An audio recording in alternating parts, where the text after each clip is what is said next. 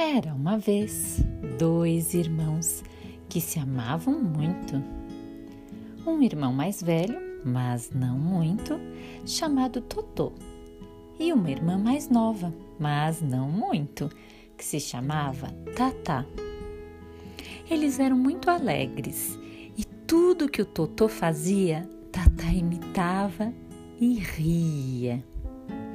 De manhã bem cedinho, Assim que os primeiros raios de sol saíam, Tatá acordava bem cedo com alegria. Mas como Totô ainda dormia, ela fingia dormir e ria.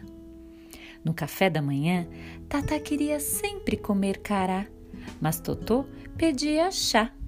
Tatá então tomava o chá e ria. Depois de comer, os irmãos saíam para o quintal era a hora da brincadeira. Tatá queria muito brincar de roda, de balanço e corre-cutia, mas Totô queria pega-pega, esconde-esconde, gato-mia. Tatá então corria, escondia, miava e ria. O sol estava lá no alto do céu e os dois irmãos suavam e sorriam quando a mamãe chamou para o almoço. Tatá tinha tanta fome, queria devorar tudo rapidinho, mas Totô comia devagar, mastigando direitinho.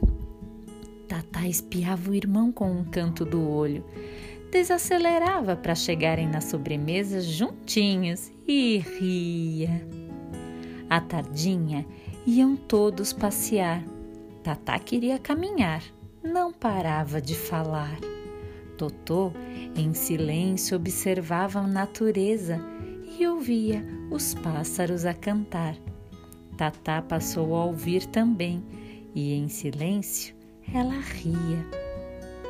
E na hora de dormir, Tatá não queria saber de fechar os olhos.